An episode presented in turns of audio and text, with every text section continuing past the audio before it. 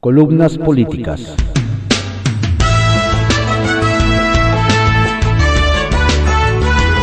Continuamos con la audiosíntesis informativa de Adrián Ojeda Román, correspondiente a hoy, martes 21 de diciembre de 2021. Demos lectura a algunas columnas políticas que se publican en periódicos de circulación nacional.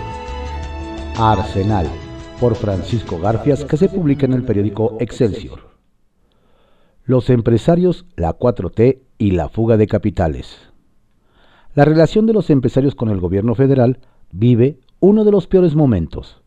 Más allá de los actos para la foto y los falsos discursos, hay desconfianza y desánimo en el sector privado.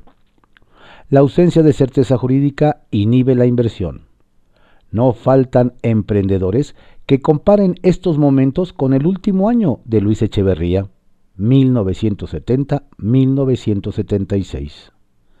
La inversión extranjera no fluye. Tesla tenía intenciones de construir una planta en Jalisco. Renunció hace un año. La política energética de la 4T la hizo cambiar de opinión, según el gobernador de ese estado, Enrique Alfaro. A mediados de 2021 se dio el anuncio de que dejaban México el Deutsche Bank, JP Morgan. General Motors amenaza con hacer lo mismo. Hay más. De enero a noviembre de 2021 salieron del país 266 mil millones de pesos en inversión extranjera por idéntico motivo, según el periódico El Financiero del 11 de noviembre de 2021 en ese ambiente poco favorable al sector privado, se elegirá en marzo próximo al sucesor de Carlos Salazar, presidente del Consejo Coordinador Empresarial. Dos aspirantes se asoman, Francisco Cervantes, presidente de Concamín, y Bosco de la Vega, del Consejo Nacional Agropecuario. Son perfiles diferentes. A Cervantes se le percibe como cercano a Palacio Nacional. Es partidario del diálogo sabe estirar la liga, pero no la rompe. AMLO lo ha elogiado públicamente por ser promotor del llamado Pacto Oaxaca Sur-Sureste, firmado por el propio presidente, nueve gobernadores y la Concamín. Ese pacto tiene como objetivo llevar inversión para el desarrollo de esa zona del país, pero rezagada. Bosco de la Vega, presidente del Consejo Nacional Agropecuario, su estilo es más bronco, más de confrontación. Es el candidato halcón del Consejo Coordinador Empresarial, órgano que coordina a las diferentes agrupaciones empresariales. Siete organismos tienen voto en la elección del presidente del Consejo Coordinador Empresarial. Concamín, Concanaco, Coparmex, Consejo Mexicano de Negocios, Consejo Nacional Agropecuario, Asociación de Banqueros de México y seguros. La elección no es menor. Determinará el rumbo que tomarán los empresarios en el segundo trienio de AMLO. Imagínese que al presidente López Obrador le recortaran los diputados el presupuesto para los programas sociales dirigidos a la población más vulnerable y que al mismo tiempo le exigieran el cumplimiento del artículo cuarto de la Constitución que ordena entregar esos apoyos. ¿Le parece lógico? Es el caso del Instituto Nacional Electoral, INE. La Carta Magna lo obliga a hacerse cargo de la consulta para la revocación de mandato, pero los diputados le rasuraron los recursos. Los morenos, del presidente para abajo, le piden a consejeros y directivos del instituto que se bajen el sueldo, que hagan ahorros, como si con eso alcanzara para compensar los 3.800 millones de pesos que costará el ejercicio. Pero además amenazan a los consejeros que votaron a favor de posponer el ejercicio por falta de lana, con llevarlos a juicio por desacato a la Suprema Corte de Justicia de la Nación. ¿Por qué pide el INE 3.800 millones? Va el desglose que se hace. 1.471 millones de pesos para instalación de 161 mil mesas receptoras, impresión de materiales, tinta indeleble, crayones y otros. 1.213.3 millones en contratación de 32.451 capacitadores, 5.450 supervisores electorales y personal técnico para visitar a 12 millones de personas sorteadas. 573 millones de pesos en operación de campo para convocar y capacitar a la ciudadanía que integrará las mesas receptoras.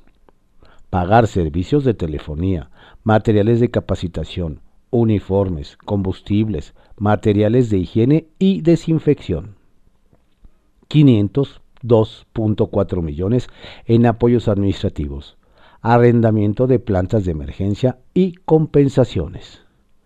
31.8 millones en impresión de la lista nominal de electores, conteo rápido y participación de mexicanos en el extranjero. 27.2 millones de pesos en campaña de difusión, fotos, spots, inserciones en medios de activaciones para llamar a votar a 94.4 millones de personas. Pero dice el presidente, que si tienen o no presupuesto es secundario. ¿Lo es? Lorenzo Córdoba y Carmen Aristegui son los nuevos villanos favoritos del presidente de la República. Ayer les dedicó parte de la mañanera. Dijo el presidente del INE. Era el comentarista sobre temas democráticos y electorales de un programa especial de otra periodista que en ese tiempo actuaba de manera independiente con una postura distinta, la conductora Carmen Aristegui. Según el presidente, a partir del programa de Carmen, surgió la idea de que el presidente del INE era de lo más avanzado que había durante el periodo neoliberal. Pero todo era una farsa. Ahora se está demostrando. En privado por Joaquín López Dóriga, que se publica en el periódico Milenio. Revocación, prioridad y cortina. El país es víctima de la inseguridad. Los homicidios dolosos superan los 108 mil en lo que va de este gobierno. La pandemia, las muertes tocan las 300 mil, sin contar el exceso de mortalidad que llevaría al medio millón la escasez de medicinas que por su apuesta pone en riesgo que López Obrador se siga llamando Andrés Manuel. La crisis económica con una inflación no vista en los últimos 20 años. La migración fuera de control y en crecientes niveles críticos. La polarización de la sociedad exacerbada desde el púlpito mañanero y el conflicto como modo de gobierno, problemas reales que no están en la agenda presidencial centrada en sus prioridades físicas. Aeropuerto Felipe Ángeles, refinería de dos bocas, tren Maya, sus programas sociales que no han impedido el aumento de la pobreza y la revolución de las conciencias como objetivo superior. Por eso el presidente no está en estos temas a los que solo alude en las crestas de sus crisis para luego volver a lo suyo, la sucesión. Hoy en este escenario su prioridad es la consulta de revocación de mandato, acometida contra el INE que lanzó desde el inicio de su gobierno para llegar a las elecciones del 24 con un instituto debilitado u otro sumiso que facilite la prolongación del proyecto presidencial. El presidente diseñó su golpe final impulsado, impulsando la consulta de revocación de mandato con el subsecuente recorte presupuestal para financiarlo. De no ser así, Morena no lo hubiera eliminado para ahondar su ofensiva. Por eso, la arremetida contra el INE. Mientras los problemas que matan y acorralan a los mexicanos son cubiertos por esa cortina de ejercicios de democracia participativa. Retales. 1. Madrina. En el video de una golpiza en el lobby de un hotel de Polanco, la víctima, que fue identificada como el alcalde de Miguel Hidalgo, Mauricio Tabe, lo que ayer me negó y que iba a investigar, lo que pasa es que en él aparece una funcionaria de su oficina conteniendo al enorme ogro agresor. si hay que investigarlo. Y de ser él, sería una debacle por haberla negado. 2. Etapa. Alejandro Díaz de León me dijo ayer que no estaba triste por terminar un ciclo en el Banco de México que inició hace 30 años, siendo su entonces director Miguel Mancera. En 10 años no podrá trabajar en nada relacionado con banca o financieras. La reforma es de AMLO, con la que él nunca ha tenido problemas por falta de currícula laboral. Y 3. Ciudad. Se habla poco, pero la gran batalla en Morena será por la candidatura al gobierno de la Ciudad de México. La quieren Martí Batres, Mario Delgado y Clara Brugada. En Palacio ven para ese lance a la Secretaría de Seguridad Ciudadana Rosa Isela Rodríguez. Claudia Sheinbaum iría con Martí, pero la decisión se tomará enfrente, en Palacio Nacional estrictamente personal por Raimundo Riva Palacio que se publica en el periódico El Financiero. La pesadilla de las vacunas. Los resultados preliminares sobre las vacunas incapaces de resistir la variante Omicron que dio a conocer este lunes el periódico The New York Times deben encender las alarmas en prácticamente todo el mundo, incluido México. La mayoría de su portafolio de vacunas anti-COVID se apoyó en vacunas no reconocidas por la Organización Mundial de la Salud, o en algunas que carecen de la eficacia esperada, a decir de los investigadores que llegaron a esas conclusiones preliminares a partir de experimentos en laboratorios, que como observó el diario, aunque no capturan el total de la respuesta de inmunidad, y no establecen el patrón del efecto en poblaciones reales, los resultados son sorprendentes. Omicron, aún en espera de estudios concluyentes, ha probado un nivel de contagio más rápido que la variante Delta. Y pese a que no hay elementos todavía para pensar que sea más letal, el que se esté propagando velozmente por el mundo señaló el domingo el zar del coronavirus de la Casa Blanca, Anthony Fauci, la hace igualmente peligrosa. Con la llegada hoy del invierno, se espera una nueva ola en Estados Unidos y en Europa. Varios países cerraron fronteras y endurecieron sus restricciones de viaje. En México, el presidente Andrés Manuel López Obrador está en otra cosa peleándose con el Instituto Nacional Electoral por el aplazamiento de la consulta para la revocación de mandato. Esta actitud no es nueva. Los únicos temas importantes en Palacio Nacional son las elecciones de 2022 y 2024. El presidente incluso ignoró las previsiones de compra de medicamentos anticovid que le presentó en noviembre el subsecretario de Salud Hugo López Gatel y le pidió que hablara con la Secretaría de Relaciones Exteriores para que presentaran un plan para el próximo año con las necesidades presupuestales. Pero por semanas lo ignoró. Se desconoce si en este momento hay una partida adicional para los refuerzos de vacunas, que no quería el subsecretario, y para el desafío de Omicron. Las alertas rojas mundiales no pasan por México. Soslayar la nueva emergencia es sinónimo de irresponsabilidad, donde el extravío político de las elecciones impide al presidente ver los riesgos y las complicaciones de las nuevas amenazas del coronavirus.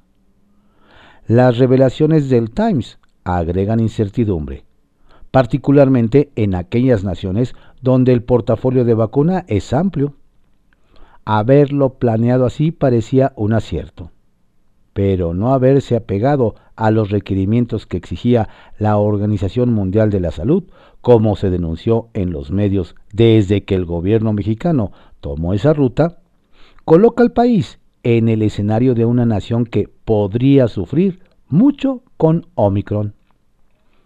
Los resultados preliminares de los investigadores señalan que las vacunas chinas Sinovac y sin Sinopharm, que suman casi el 50% de las vacunas distribuidas mundialmente, ofrecen una protección de casi cero frente a Omicron. Sinovac ha sido utilizada de manera intensiva en México, con 20 millones de dosis recibidas que representan el 10.36 del portafolio de 7 vacunas. Sinopharm no es una vacuna que se haya aplicado en México, pero el canciller Marcelo Ebrard anunció hace varias semanas que había negociado con China 22 millones de dosis. Los nuevos estudios no mencionan la vacuna CanSino, que con poco más de 14 millones de dosis recibidas comprende el 7.32% del total que ha arribado al país hasta el sábado pasado. CanSino, muy empleada en las inmunizaciones de maestros, no es reconocida por la OMS y la experiencia en varios países sudamericanos que la aplicaron es negativa. AstraZeneca fue la gran apuesta mexicana. Entre compras al Reino Unido, donaciones de la versión india y la fabricación conjunta con Argentina, se lograron 86 millones y medio de dosis, el 44.84% del total. De acuerdo con un estudio de efectividad realizada en el Reino Unido, citado por el Times, la vacuna no tiene la capacidad para frenar la infección de Omicron seis meses después de la inmunización. La vacuna rusa Sputnik, de la cual se recibieron 20 millones de dosis, el 10.36% del total, tendrá resultados similares que las otras vacunas en cuanto al frenar Omicron anticiparon los investigadores. México recibió en donaciones de Estados Unidos para aplicar en los estados fronterizos del norte a fin de agilizar los flujos comerciales 1.350.000 dosis. Solo se necesitaba una vacuna, pero los estudios preliminares sobre su efectividad, publicados ayer, señalan que tampoco podrá hacer frente a la nueva variante del coronavirus Solo Pfizer y Moderna del portafolio mexicano han mostrado capacidad para enfrentar a Omicron. México recibió casi 47 millones y medio de dosis de la primera, el 24.60% del total, pero se ha quedado sin nuevos suministros. De Moderna, a quien López Gatel ignoró cuando ofrecieron su vacuna en el otoño del año pasado, se recibieron 3 millones y medio el 1.81% de total, y no hay pedidos futuros. 51 millones de dosis más se encuentran en la dimensión desconocida. Dentro de la opacidad reinante se encuentra también el dato de cuántas vacunas, de qué marca se aplicaron y a cuántas personas. Solo se conoce el porcentaje de dosis recibidas porque lo demás se maneja como un secreto de Estado de acuerdo con el seguimiento puntual que ha realizado a lo largo de toda la pandemia Elizabeth Velázquez y Manuel Lino para Eje Central y los intangibles. No hay información pública que permita saber con exactitud lo que ha hecho el gobierno mexicano con la vacunación. De acuerdo con las cifras oficiales, hasta el 12 de diciembre, el 61.8% había recibido al menos una dosis mientras que solo el 50.8% tenía el esquema completo. Si comparamos el esquema de vacunación completa con las dosis de Pfizer y Moderna, menos de 25 millones de mexicanos, si se confirman los estudios preliminares revelados por el Times, enfrentarían con buena protección a Omicron, pero casi 100 millones estarían en riesgo de contraer la variante de COVID con estos datos, lo increíble es que la discusión pública en México sea la politiquería y no la salud de una nación. Alajero, por Marta Naya, que se publica en El Heraldo de México. 2021, sucesión precipitada. Tercer año de gobierno, tercero. Ni bien había concluido 2021 y el propio presidente de la República desató inesperadamente los demonios de la sucesión presidencial. Extraño que el propio Andrés Manuel López Obrador echara a andar tan temprano lo que sus antecesores buscaron retardar lo más posible. Pero su olfato político algo le habrá indicado. El golpe inesperado a sus dos precandidatos punteros, Marcelo Ebrard y Claudia Sheinbaum, por la tragedia en la línea 12 del metro y los resultados de la elección intermedia, jugaron un papel central en precipitar el juego sucesorio. Y valga aquí el matiz, solo el juego sucesorio porque el tabasqueño retiene aún todo el poder. AMLO quita y pone en el gabinete, mueve sus piezas. Él mismo hace las veces de destapador.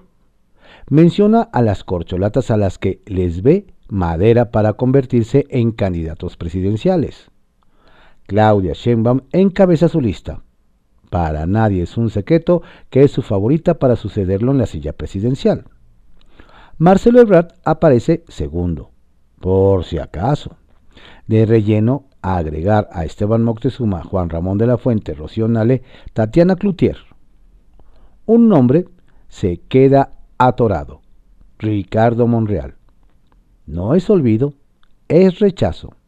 Se niega a mencionarlo en distintas ocasiones. Pero el Zacatecano, a golpes de, audacia política, se enlista en la baraja.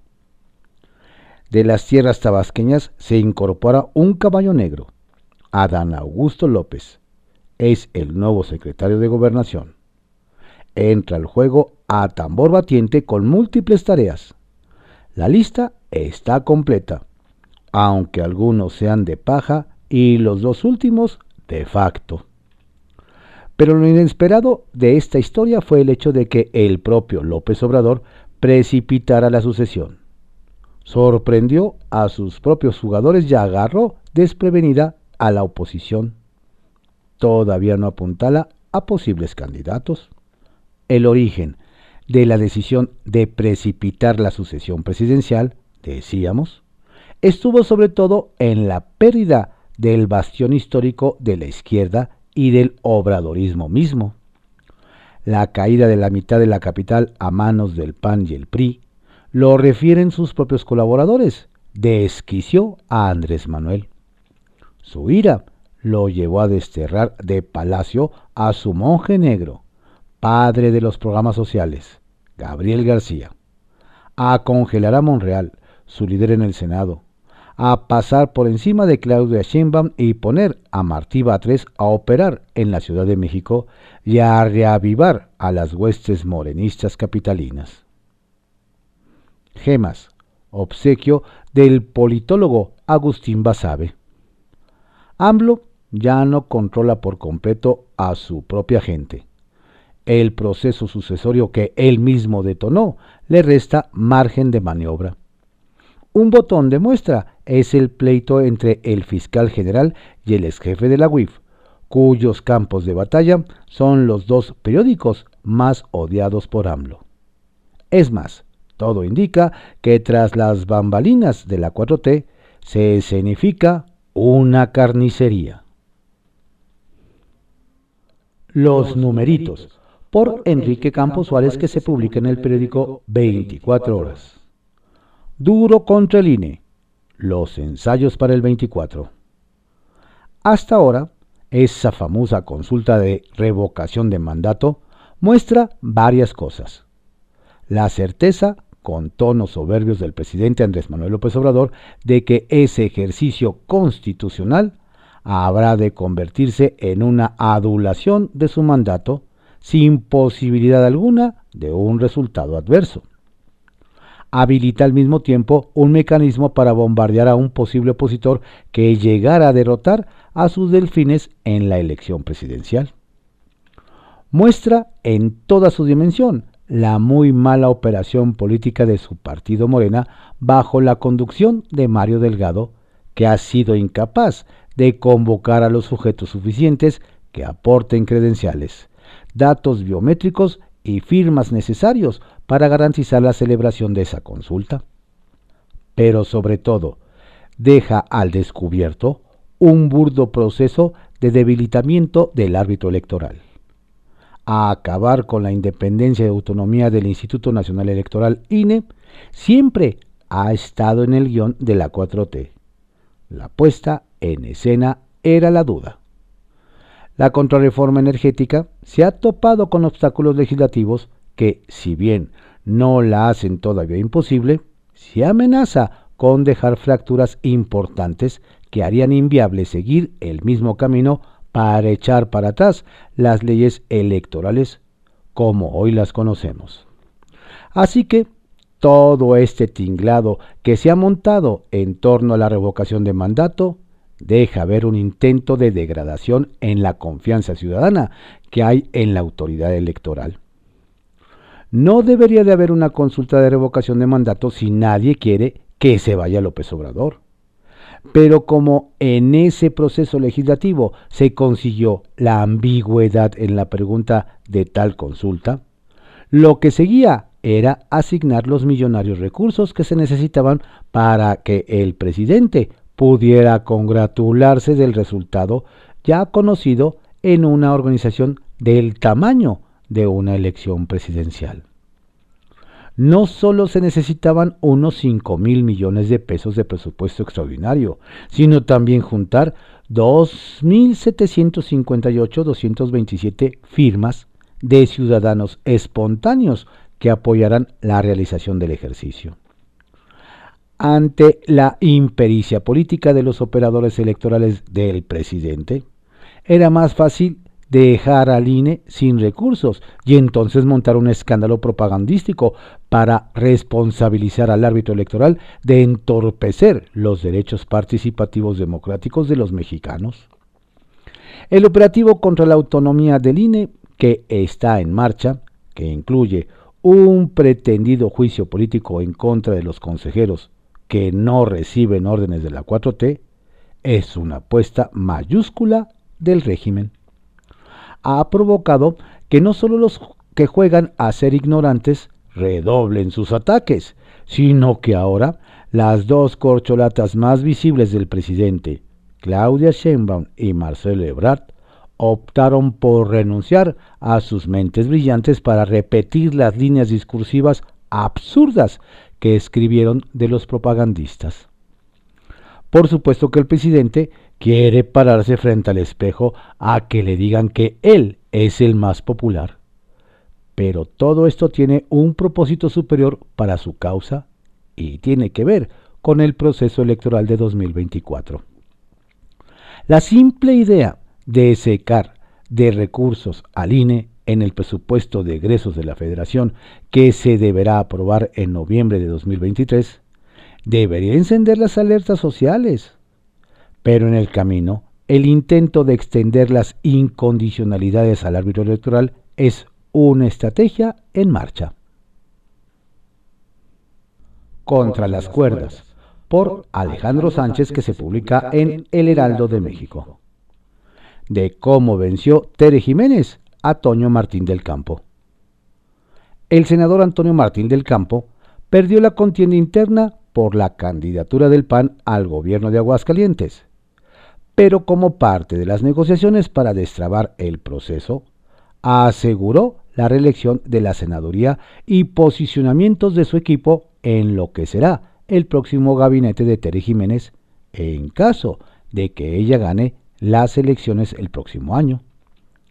Del campo no se irá a Movimiento Ciudadano a pesar de los acercamientos que sostuvo con el partido de Dante Delgado, que le sirvieron para incrementar su valor al interior de Acción Nacional al jugar con la amenaza de romper y llevarse todo su capital al servicio de Movimiento Ciudadano. Además, el senador firmó un documento para quedarse en el partido y operar con sus bases a favor de su compañera, con quien ya había hecho algunos acuerdos al ganar ella la alcaldía de Aguascalientes, como posicionar a integrantes de su equipo de trabajo en la estructura municipal. El nuevo acuerdo pudo hacerse luego de que el senador del campo pusiera como condición la realización de la última encuesta en que se midiera la popularidad de ambos aspirantes, posición frente a adversarios internos y de otras fuerzas políticas a través de una firma designada por él. Con la operación directa de Santiago Krill, designado como delegado del PAN en Aguascalientes, el partido resolvió sus diferencias internas y por fin pudo nombrarla precandidata de unidad. La figura de Marco Cortés había complicado las relaciones entre los grupos al fijar una postura parcial hacia Jiménez, situación que abrió una confrontación con el gobernador Martín Orozco y su candidato Antonio Martín del Campo. Krill tejió fino entre las corrientes para retomar el diálogo coincidiendo con la batuta asumida en su partido como puente de comunicación con el gobierno federal con quien Cortés tenía choque directo, sobre todo con López Obrador. Pero fue el presidente precisamente quien pidió a Adán Augusto, secretario de Gobernación, reunirse con Krill tras la solicitud que éste hiciera durante una conferencia de prensa. Tere Jiménez no podía ocultar ayer la alegría de su nombramiento como precandidata del Partido Acción Nacional al gobierno de Aguascalientes. La vimos entusiasmada con jumpsuit, pantalón con blusa en una misma pieza de color azul rey, después de varias semanas de fuertes disputas entre los grupos.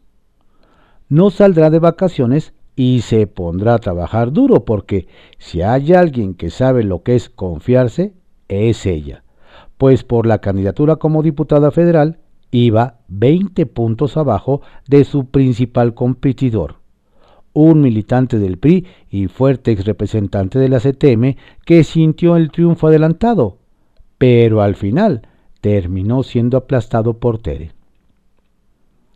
Uppercut. Ricardo Monreal, presidente de la Junta de Coordinación Política del Senado, envió un documento a la presidenta del Congreso Local de Veracruz, Cecilia Josefina Guevara, donde documenta jurídicamente delitos a los derechos humanos con pretexto de ultraje a la autoridad. El legislador asegura que de parte del gobierno de Cuitláhuac García se pone todo el peso de la justicia sobre ciudadanos que son encarcelados a pesar de no poder recabar pruebas sobre delitos en su contra. En el documento en poder de esta columna, Monreal expone casos particulares donde se viola el derecho humano de la seguridad jurídica. Por lo anteriormente expuesto y fundado, solicitó atentamente al Congreso del Estado de, Veracruz que, con pleno respeto a su autonomía y de acuerdo con el paradigma de los derechos humanos, lleve a cabo las acciones legislativas que corresponden para derogar el tipo penal de ultrajes a las autoridades, toda vez que su existencia ha dado lugar a eventos en los que se acusa de manera arbitraria a personas privándolas de su libertad. Estas fueron algunas columnas políticas que se publican en periódicos de circulación nacional en la audiosíntesis informativa de Adrián Ojeda Román, correspondiente a hoy, 21 de diciembre de 2021. Tenga usted un excelente día y por favor, cuídese mucho, no baje la guardia. La pandemia sigue. Saludos cordiales de su servidor Adrián Ojeda Castilla.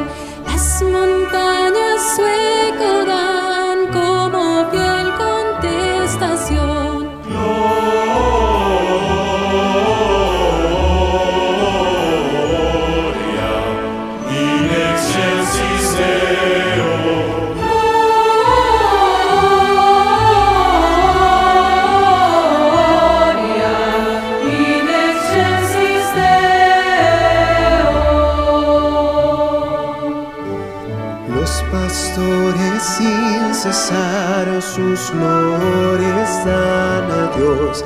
Cuán glorioso es el cantar de su melodiosa voz.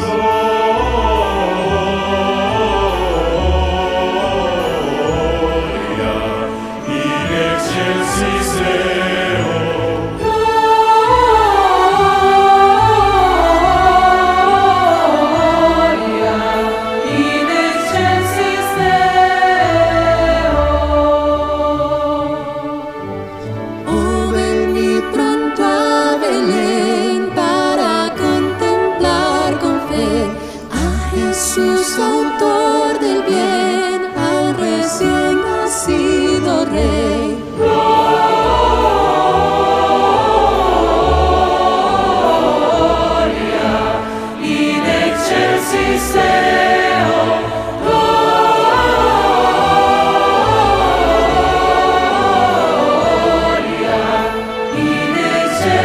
Christmas.